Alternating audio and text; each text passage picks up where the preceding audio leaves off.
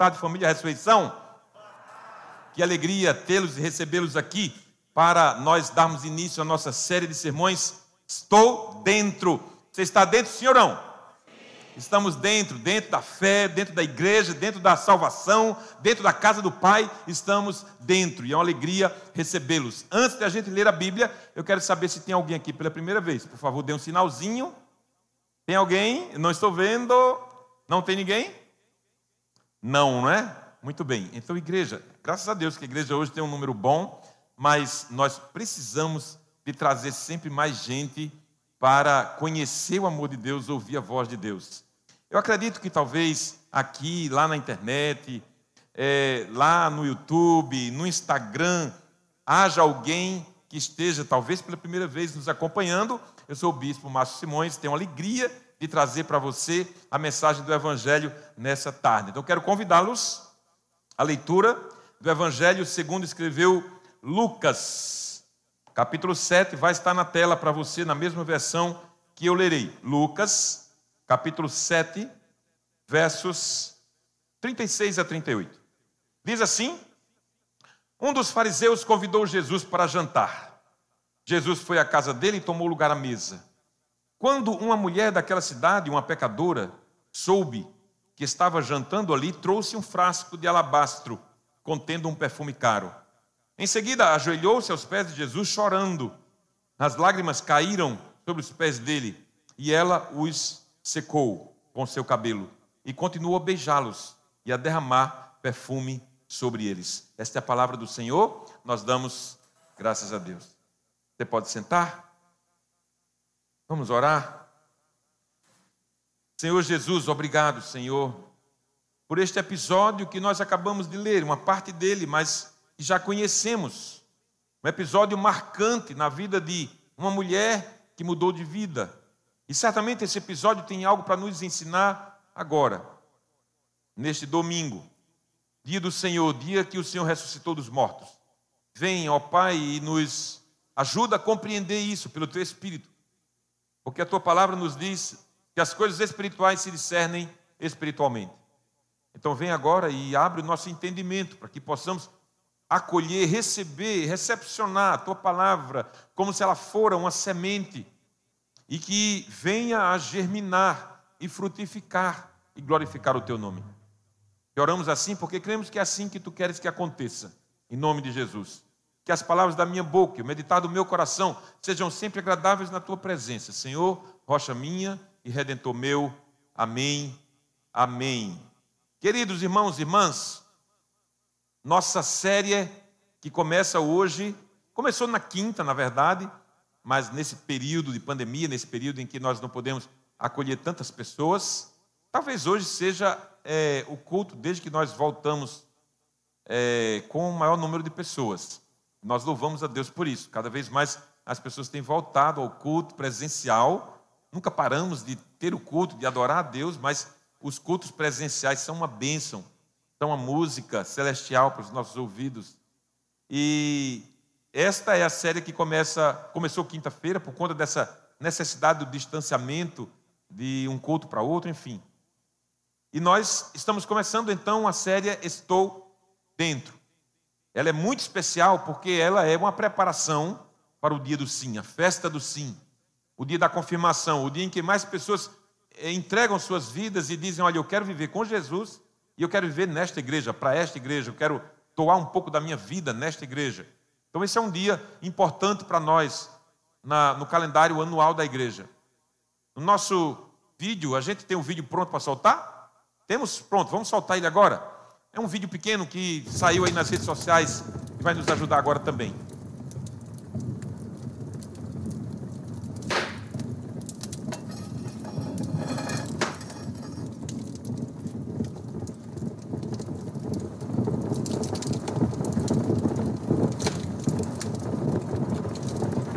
dentro, a brasa fora do braseiro tem a tendência, não, tem a, o destino de apagar-se.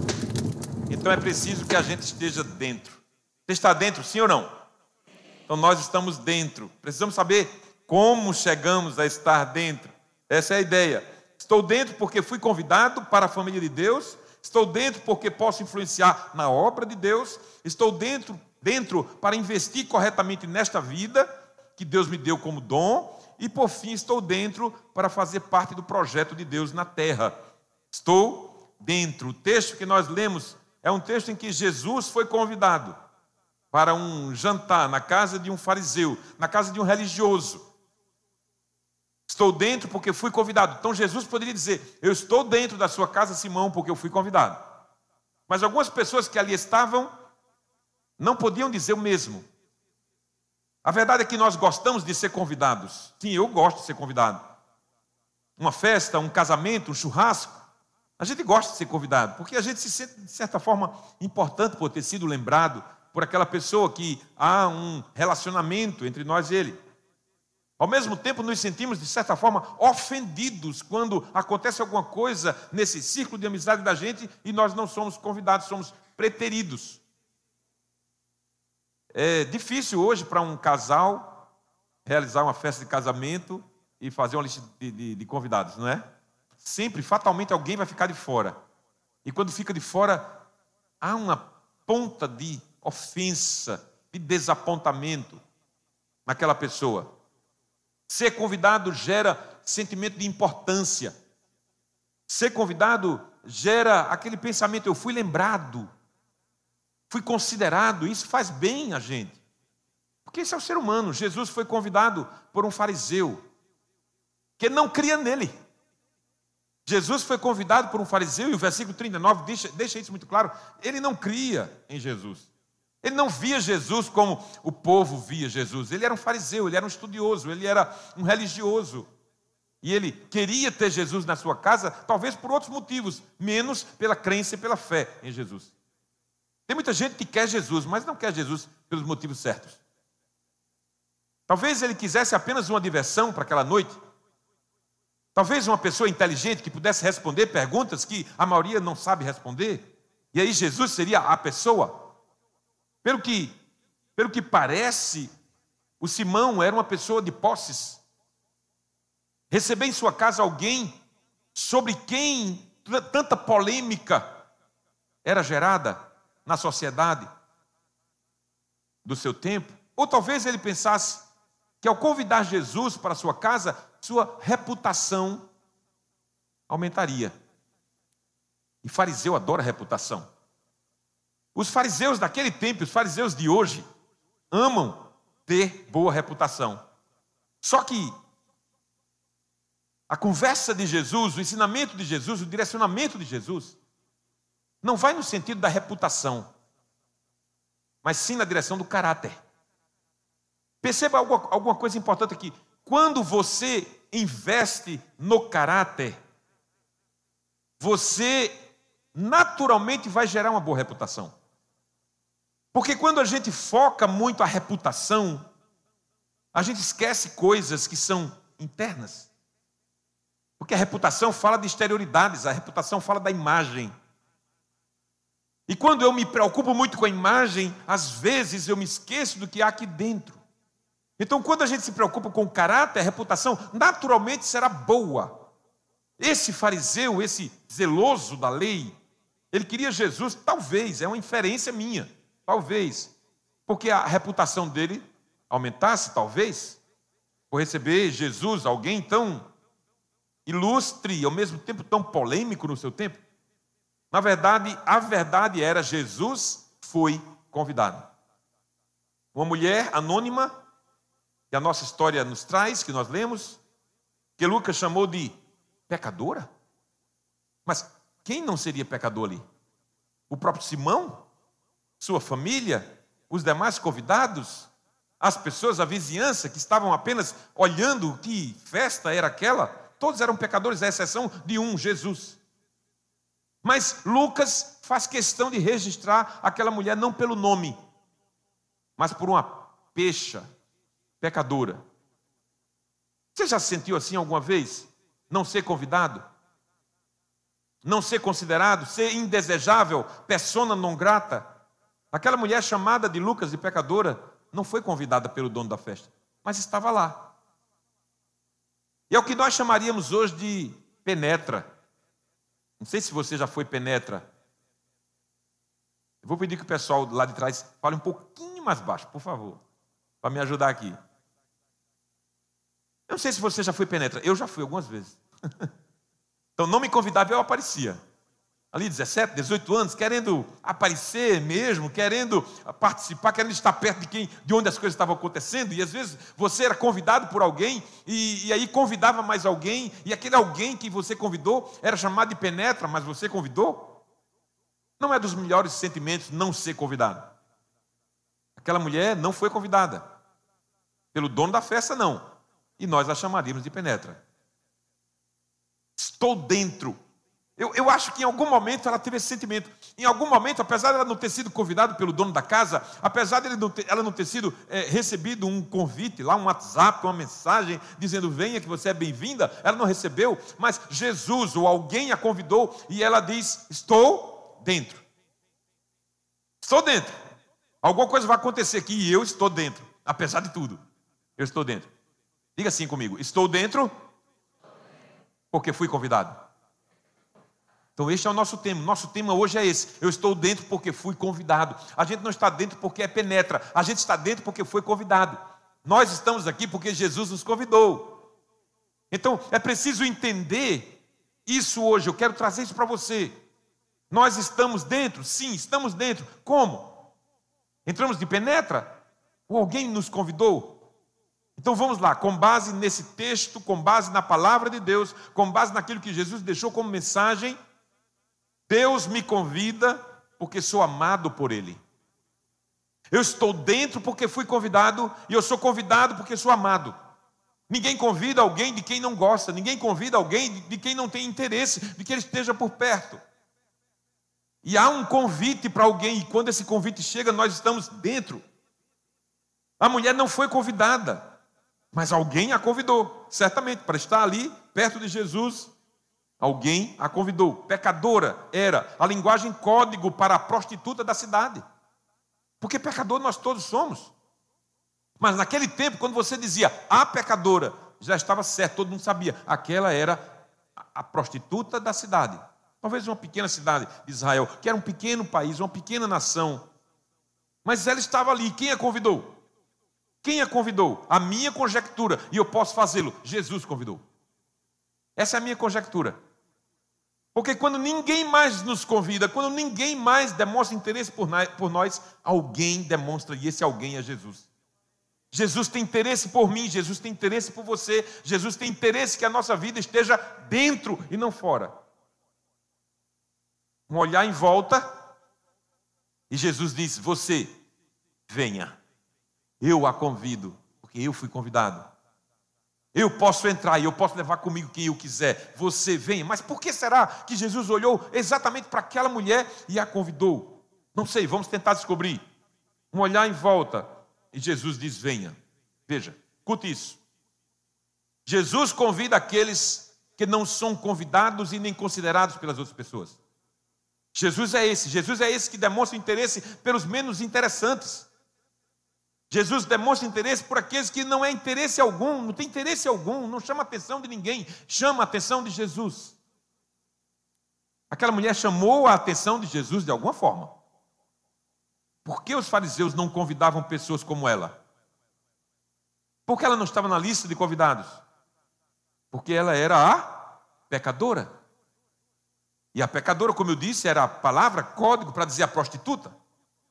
E por que eles não queriam contato com a mulher assim? Porque eles eram zelosos da lei e seria contraditório estar perto de uma mulher cujas leis que eles defendiam diziam que era impróprio para alguém estar perto de uma mulher como ela.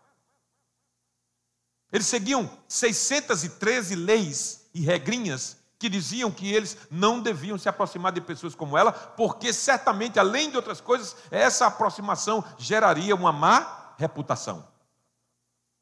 Então Simão convida Jesus, mas não convida a prostituta. Humanamente falando, socialmente falando, é até compreensível. Talvez eu fizesse o mesmo. Jesus faz o oposto, porque Jesus não pensa como a gente pensa. Jesus entra na casa das, das pessoas, convida gente pecadora para fazer parte do seu staff. toca nos leprosos, toca nos defuntos, contrariando as regras dos fariseus que ele conhecia. O amor de Deus por você vai muito além de regras e regimentos. O amor de Deus por você é absolutamente incondicional. Incondicional. Veja isso, Mateus 11, 28. Venham a mim, todos os que estão cansados e sobrecarregados, e eu lhes darei descanso. Será que aquela mulher estava mais ou menos vivendo este estado de espírito? Será que esse era o perfil? Será que Jesus fez a leitura? Será que Jesus, ao olhar para ela, viu alguma coisa e disse: Você venha, eu a convido, como ele diz aqui: venham a mim, todos vocês que estão sobrecarregados, cansados, saturados dessa vida. Alguns estão prestes a dar cabo dela, venham vocês até mim, estou dentro. E aí, quando essa mulher se sente, se percebe convidada por Jesus e se aproxima, ela pode dizer: Estou dentro, aquele que eu queria ouvir está aqui e ele me convida. Estou dentro porque fui convidado, fui convidado porque sou amado por Deus. Ela se sentiu amada como nunca antes se sentira.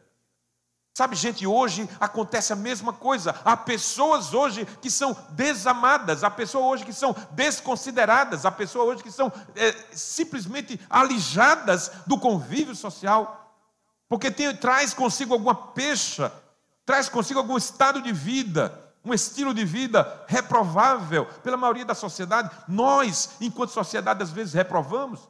Enquanto igreja, precisamos mudar esse pensamento social.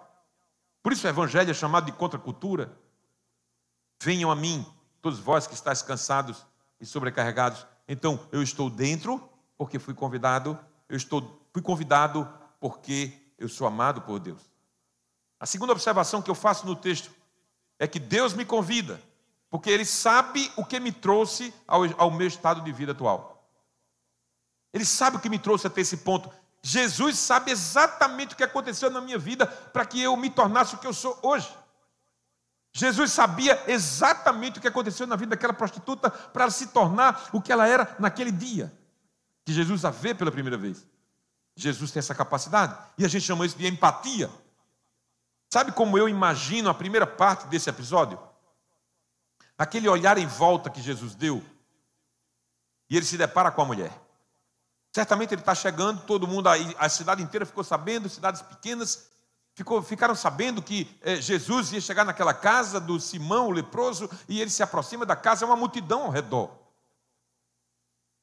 E eu penso, isso é inferência minha, não está escrito, mas eu penso que Jesus olha em redor e vê que ela está separada dos demais.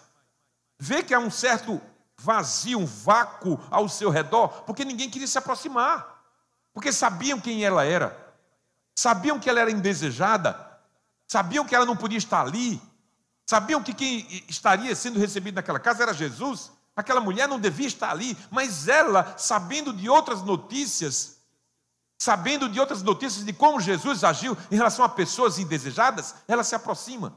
E quando ela chega e todo mundo a conhece, se afasta e ela fica só lá no canto. Pronto, nesse momento, Jesus dá aquela olhada em redor e ela percebe, percebe separada. Assim como Jesus, quando chegou no poço de Jacó em Samaria e viu aquela mulher na beira do poço, a meio-dia em ponto, sol a pino, e ele faz uma leitura rápida. Por que ela estaria ali naquele momento? Se a hora normal das mulheres irem buscar água era cinco da tarde, o sol, quando o sol estava mais ameno, Jesus faz aquela leitura e começa a conversar com ela e diz: Vai chamar o teu marido. Se eu não tenho marido, disseste bem, porque já tiveste cinco, e o sexto que tu tens não é teu. Jesus tem essa capacidade de ler o nosso coração. Em fração de segundo, de segundos, ele percebe que todos mantêm a certa distância dela, porque não queriam ser percebidos como do mesmo nível dela. Mas eu penso, e é claro que eu estou conjecturando que apenas com um olhar e uma fração de segundos, Jesus consegue, faz, consegue fazer a leitura completa. O que a levou àquela vida? Esse é o que Jesus pensa, sabe? A gente, nós, seres humanos, crentes inclusive, temos a, uma, um julgamento rápido. Eu não estou falando apenas de avaliação, estou falando em condenação. Quando a gente vê alguém que tem uma vida errada, a gente já condena, a gente já condena ao inferno, a gente já condena a uma vida ruim, a gente já deseja alguma coisa para essas pessoas. Jesus fazia diferente. Jesus pensava: o que a trouxe a esse momento? O que a trouxe a essa vida? O que é que foi determinante para ela se tornar a prostituta da cidade? O que é determinante para que uma menina hoje, nos nossos, dias, se torne um objeto de prazer de homens que só pensam em sexo e nada mais? O que é determinante para que uma menina se torne assim? Sim, Jesus tinha e tem essa capacidade de saber de todas as variantes que nos levam a uma vida distante de Deus. E Jesus faz aquela leitura em relação àquela mulher. Particularmente eu amo o Salmo 139 porque ele fecha lacunas importantes na teologia. O nosso entendimento se recusaria a aceitar apenas suposições, mas veja isso no versículo 15 e 16 do Salmo 139 diz: Meus ossos não estavam escondidos de ti quando em secreto fui formado e entretecido como, como nas profundezas da terra. Os teus olhos viram o meu embrião. Em outra versão diz: viram a minha substância ainda informe. Todos os dias, isso é o mais importante, todos os dias determinados para mim foram escritos no teu livro, antes de qualquer deles existir. Ou seja, não há surpresas para Deus. Não há surpresas para Deus na tua vida. Não há surpresa para Deus nem para o lado bom, nem para o lado ruim. Deus sabe de tudo. Deus sabe, Deus conhece a tua vida. Deus conhece a tua vida. Deus conhece a minha vida. Deus conhece tudo de nós. Não há o que esconder de Deus. Se colocarmos a nossa cama no alto, Ele estará lá, ou nas profundezas dos oceanos, Ele também estará lá, porque a noite e o dia para Deus são a mesma coisa. Mas você sabe o que mais me chama atenção no texto? É que, apesar disso, apesar de saber dos pormenores da nossa vida, apesar de saber de detalhes sórdidos que eventualmente nós tenhamos entrado e trazido para a nossa existência, ainda assim, Ele se aproxima de nós. Ainda assim, Ele diz: venha. Ainda assim, Ele diz: você, por favor, se aproxime. Ainda conhecendo o que acontecia na vida daquela mulher a cada noite, Ele diz: venha. Aquela mulher chorou aos pés de Jesus, porque ninguém antes havia tratado daquela maneira. Discriminação e desprezo é o que o mundo reserva para pessoas como ela. A gente sabe disso. Nós sabemos disso. Como é que a gente olha alguém assim? Mas o que leva uma mulher como aquela a vender o próprio corpo para viver? Que isso aqui quer dizer prostituição? Prostituição é vender o próprio corpo para sobreviver. O que é que levava ela a fazer isso? Todas as noites a dormir com um homem diferente, sem conhecê-lo, sem amor, sem carinho, sem carícias, sem gentileza, apenas sexo pelo sexo, apenas prazer de alguns minutos, o que leva uma mulher a vender o seu corpo apenas para sobreviver. Isso que Jesus se perguntava, talvez um pai que não cuidou de forma correta da filha, talvez um pai, eu vou mais além, que tinha abusado dela sexualmente na infância. Não sei. Talvez o namorado que a pressionou de tal forma que ela engravidou e depois ele escapou, foi embora. E numa sociedade daquela, isso era absolutamente inaceitável e ela ia viver a vida, o resto da vida dela sem dignidade. Homens usam e abusam mulheres como ela, de mulheres como ela. E as outras mulheres as odeiam. As outras mulheres as odeiam. Sabe por quê? Porque elas se tornam um outdoor de oferta para os seus homens. É triste, mas é verdade. Chega alguém no ambiente que não tem uma vida lá de uma reputação muito elevada, a mulher já fica de antena ligada. Você sabe o que eu estou dizendo. E como é que ela se sente? Era assim que ela se sentia. Gente, o mundo é mau, é perverso.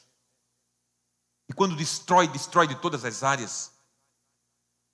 Muita gente ao nosso redor se sente assim, desprezado, abandonado. Gente, é incrível como como nós conhecemos pessoas que parecem ter uma vida normal, parece ter uma vida normal, tocando a vida, família e tal, e de repente, pimba, deu cabo da própria vida. Como assim? Como assim? O que é que, o que, é que levou aquela pessoa aquilo? Parecia dentro da normalidade, de repente deixou essa vida, deu cabo dela mesma, foi embora. Nós nos chocamos com a notícia de alguém que tirou a própria vida. Pessoas, às vezes, que caminhavam com a gente, que nos encontrávamos, que cumprimentávamos, que achávamos absolutamente normais, mas de repente dá cabo da própria vida. Você não sabe o que a levou àquele momento. Deus sabe. E Jesus continua convidando. Estou dentro porque fui convidado. Fui convidado porque sou amado por Deus. Fui convidado porque Ele sabe como e por que chegamos à vida que temos agora. Mas por fim, Deus me convida porque deseja me transformar. Deus não aceita que nós continuemos da mesma forma que chegamos quando nos aproximamos dele. Deus tem algo melhor para nós. Deus quer e propõe transformação de vida. Deus propõe mudança radical na trajetória da nossa existência. E Jesus, quando olhou para aquela mulher, era, era só nisso que ele se fixava. O foco de Jesus, essa mulher pode ser bênção. Sabe quando a gente tem, esse ano não teve jeito, mas quando a gente tem cursilhos, quando a gente tem cross, então eu fico pensando, Deus, traz pessoas que, por mais que que tenha acontecido no passado, qualquer coisa que tenha te desagradado, mas traz pessoas transformadas, traz pessoas para o Senhor transformar através da instrumentalidade desta igreja, traz pessoas que deem a volta por cima, que virem a mesa e descubram o propósito para o qual foram criadas. Não era apenas a reputação daquela mulher que estava em níveis baixos, a sua alma estava em níveis baixos. Eu não posso, eu não consigo conceber que uma mulher que todos os dias tem um homem diferente na sua cama possa ser feliz. Sua alma estava destruída pelo simples fato dela estar distante do plano de Deus para a sua vida, porque esse não é o plano de Deus para a nossa vida. O plano de Deus não é prazer ah, pelo prazer. O plano de Deus não é que nós tenhamos minutos de prazer no final de semana ou a cada fim de noite. Não. Toda noite um homem diferente. Ela precisava proporcionar prazer. Não importava se ela tinha ou não, importava que ela estava vendendo o próprio corpo. Aquela era a mercadoria dela. Aquela era o produto da prateleira dela. Sem amor, sem intimidade, sem nada, apenas sexo, apenas negócio. Apenas negócio. Para ela era negócio. Gente, tem muita gente que ainda hoje é assim. Talvez nós tenhamos abandonado, e foi bom ter abandonado a nomenclatura prostituta. Sou até pesado. Mas tem muita gente ainda vendendo o corpo, meninos e meninas. E aí eu fico pensando, se aquilo era um negócio, eu fico pensando, chega o final do mês de outubro e aquela mulher, ela vai fazer a soma do seu faturamento. Com a mercadoria próprio corpo. Qual foi o meu faturamento hoje? O que é que eu posso fazer para melhorar? Eu fecho as contas, foi melhor do que setembro? Ora, se o movimento foi melhor do que setembro, quer dizer, mais homens passaram pela minha cama. Será que é esse o propósito de Deus? Imagina, chega novembro e a pessoa diz: Eu vou fazer um fluxo de caixa futuro. Como é que eu termino novembro melhor do que outubro? Vendendo ainda mais o meu corpo? Você imagina o que é isso? Investimento. Então eu tenho que investir. Eu tenho que investir em alguma coisa para melhorar, para atrair mais os homens, para que eles venham mais e eu possa faturar mais ainda. Eu tenho que investir. E o que é que ela faz? Compra um perfume. Investimento. Um perfume caro. Um perfume que custara a diária de um trabalhador de um ano inteiro. De 365 dias, a diária de um trabalhador, e ela compra aquele perfume. Por quê? Quando ela comprou aquele perfume, ela não pensou, penso eu, inferência minha mais uma vez, não pensou em jogar sobre os pés de Jesus, ela pensou em atrair clientes. Mas Deus é bom, E a sua misericórdia dura para sempre. E quando Deus passa no nosso caminho, aquilo que a gente planejou muda, porque Deus é um Deus de mudança, Deus é um Deus de transformação. Deus olha para ela e diz: há a possibilidade de transformar essa mulher, e essa mulher será uma bênção. Alguns estudiosos dizem que ela era Maria Madalena, que se tornou uma grande discípula. Um perfume caro, para atrair mais clientes, para investir no negócio, para que no final do mês de novembro o faturamento seja maior. Isso quer dizer mais homens na minha cama, desconhecidos, grosseiros, estúpidos às vezes. Não, aquilo não havia sido planejado por Deus. Escuta, Deus não planejou a vida que te faz desprezado dos demais. Não foi Deus que planejou. Talvez você tenha caído nessa, mas não foi Deus que fez assim. Hoje, muitas meninas e muitos meninos têm visto no sexo pelo sexo um estilo de vida. E o corpinho está sempre, sempre sendo apresentado no Instagram e no Facebook, porque entenderam que o estilo de vida é esse. Isso significa independência, sensualidade atraente, mas suas almas vão sendo moldadas pela tristeza que virá aos poucos e se aguçará na maturidade. A ideia de Jesus com aquela mulher continua válida para os nossos dias. Transformação. A resposta de Jesus a Nicodemos nos ajuda aqui. Capítulo 3 de João, versículo 3. Jesus diz a Nicodemos: ninguém pode ver o reino de Deus se não nascer de novo. É uma condição inegociável. Ninguém pode, inegociável. Não tem meio termo. Ninguém pode ver o reino de Deus se não nascer de novo. Ninguém pode. Agora, troque o termo ninguém, troque o termo reino de Deus por decência. Era como alguém chegar para aquela mulher e dizer: Você não pode ver o reino de Deus se você não se tornar decente. Troque o, o, termo reino de Deus por dignidade. Você não pode ter dignidade se você não mudar de vida, não nascer de novo. Troque o, o termo reino de Deus por cabeça erguida. Você não poderá andar de cabeça erguida nessa cidade se você não nascer de novo, se você não retomar a vida, se você não escolher outra trajetória, se você não obedecer o conselho desse homem que te convida, que diz: venha, entra na festa, para que você possa dizer: estou dentro. Troque o termo reino de Deus por alma saudável. Porque eu não posso conceber que alguém que pensa apenas que a vida do sexo é o que resume a existência humana possa ter alma saudável. Essa pessoa é doente. Troque o termo reino de Deus por alma saudável. Você não poderá ter uma alma saudável se não nascer de novo. Dizer sim a Deus e a sua igreja traz implícito ou traz implícita uma decisão a sua decisão, a minha decisão, o novo nascimento de Cristo, ou em Cristo, que proporciona nova vida que aquela mulher na casa de Simão passou a ter. Nunca mais ela foi a mesma. Sabe, gente, por isso, por que é que eu acho que aquele perfume não foi comprado exatamente para aquilo? Porque uma gota seria suficiente. Ela quebra. Porque quebrar aquele perfume e perfumar Jesus era dizer assim: eu não preciso mais investir nessa vida miserável. Quando a gente se aproxima de Cristo, a gente, o nosso investimento muda, nossa visão muda, nossa forma de ganhar a vida muda completamente. Pode ser que alguém diga, quando vi você se aproximar da igreja, o que, é que ela está fazendo ali? Quando alguém viu aquela mulher entrar na casa de Simão, alguém disse: Oh, que, é que ela vai fazer ali? Ela não devia estar ali. Ela não é digna, ela não é decente, ela não anda de cabeça erguida. O que é que ela está fazendo ali? Jesus chamou.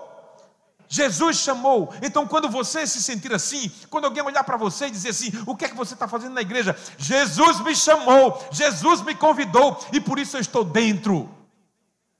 É isso. Sabe, são fariseus protestando. Quando você se aproximar de Deus e da igreja e alguém começar a criticar, são fariseus protestando.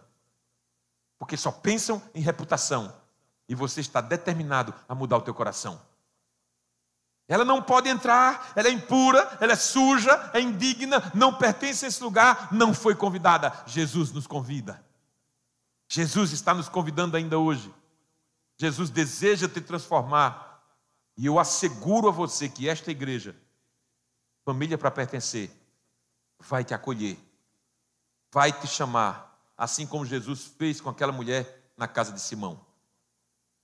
Repita comigo: estou dentro, porque fui convidado, porque sou amado por Deus, porque Ele sabe o que me trouxe até aqui, porque Ele quer e vai me transformar. Aleluia. Deixa eu concluir com você. Seguindo a trilha daquela mulher, ninguém dava nada por ela, mas Jesus a convidou. Pode ser que ninguém dê nada por você, mas Jesus está te convidando. Talvez dúvidas na cabeça dela existiam, talvez na cabeça sua exista medo, vícios, que você está pensando agora, como vencer isso? Rejeição, indiferença, desprezo, bagagem da vida totalmente indesejada, indesejável, mesmo que você questione Deus, mesmo que todos os machucados que você acumulou tenham feito você desacreditar dele, ou até mesmo culpá-lo, ele continua te convidando. Se, ela se ajoelha aos pés de Jesus derrama sua vida em forma de perfume nos pés dele e chora.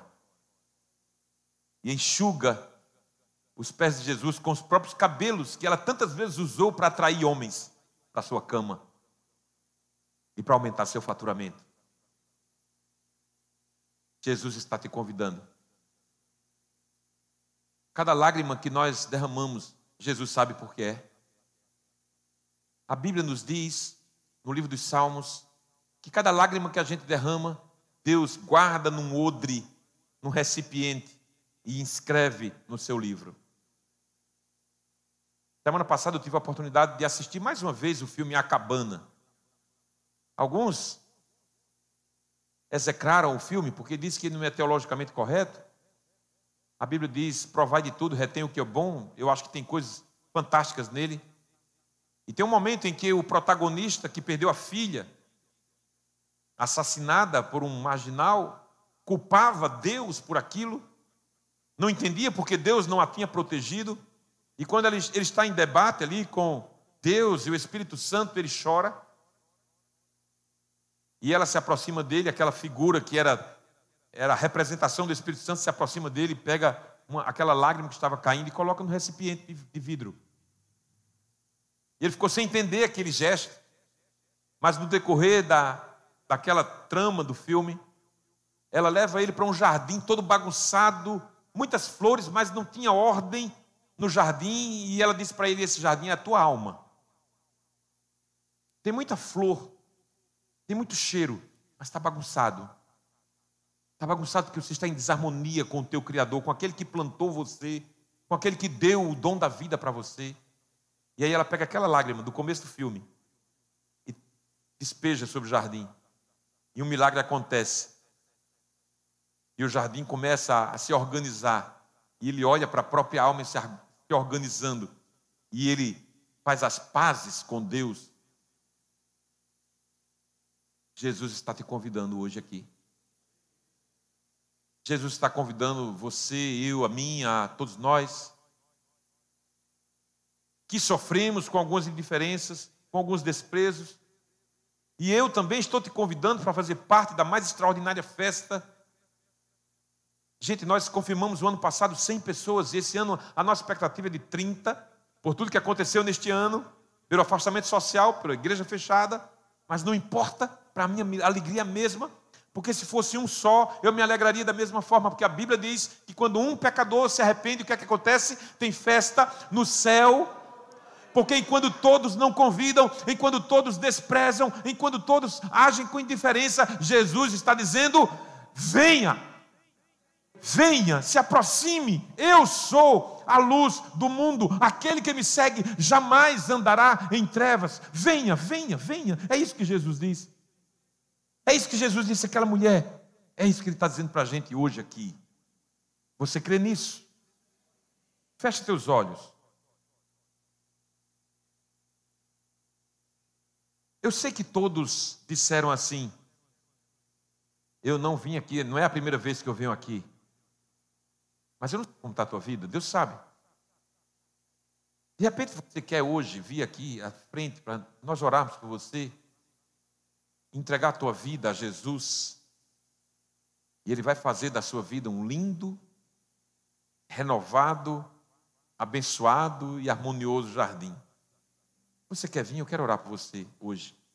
Você que está aí nos acompanhando pelo YouTube, ou você que está nos acompanhando pela, pelo Instagram, se você se sente assim, eu quero te dar uma oportunidade, porque a oração ela perpassa todas as os bytes e as, as ondas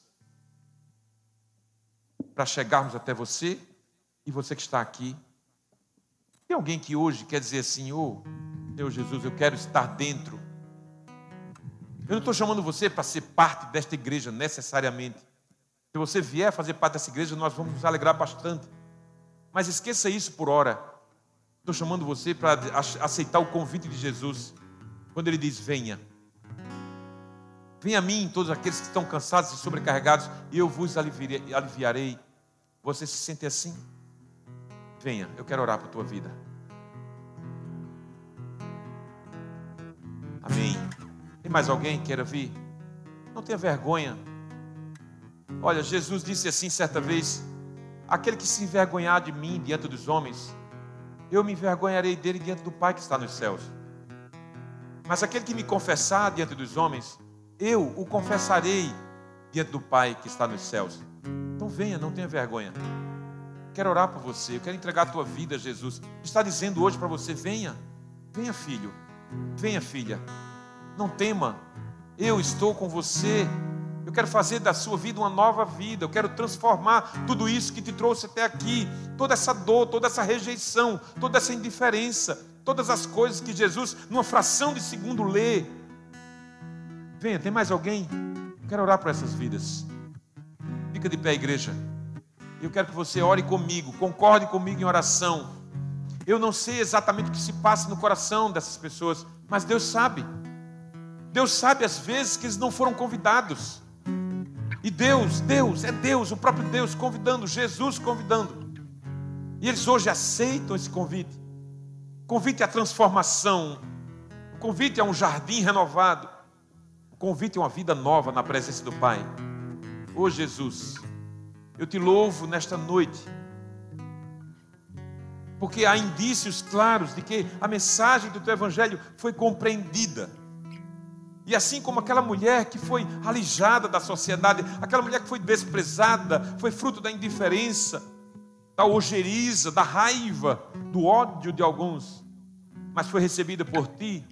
Aqui estão esses, ó Deus, que se aproximam do altar e dizem a, a ti lá no fundo do seu coração: Pai, por favor, me chama, me convida. Eu quero andar contigo, eu quero ser transformado. Pai, eu te apresento essas pessoas e as abençoa em nome de Jesus, para que esta mensagem seja vivida por eles. A partir de hoje, Senhor, eles sintam absolutamente dentro, porque Deus as ama, os ama completamente, incondicionalmente. Porque Ele sabe o que trouxe cada um deles até este momento, porque Ele quer transformar. Ajuda esta igreja, Senhor, nesse processo de transformação das pessoas que de nós se aproximam. Porque esta é a nossa tarefa: discipular, ensinar as pessoas a serem como Cristo. Como pastor, como ministro do Evangelho, eu as abençoo, em nome de Jesus. E que a bênção do Deus Todo-Poderoso, o Pai, o Filho e o Espírito Santo repouse sobre cada um de nós aqui, sobre toda a igreja de Deus espalhada pela terra, agora e para sempre. Amém, amém e amém. Aplauda ao Senhor. Deus abençoe, queridos, Deus abençoe. Aleluia. Louvemos ao, ao Senhor.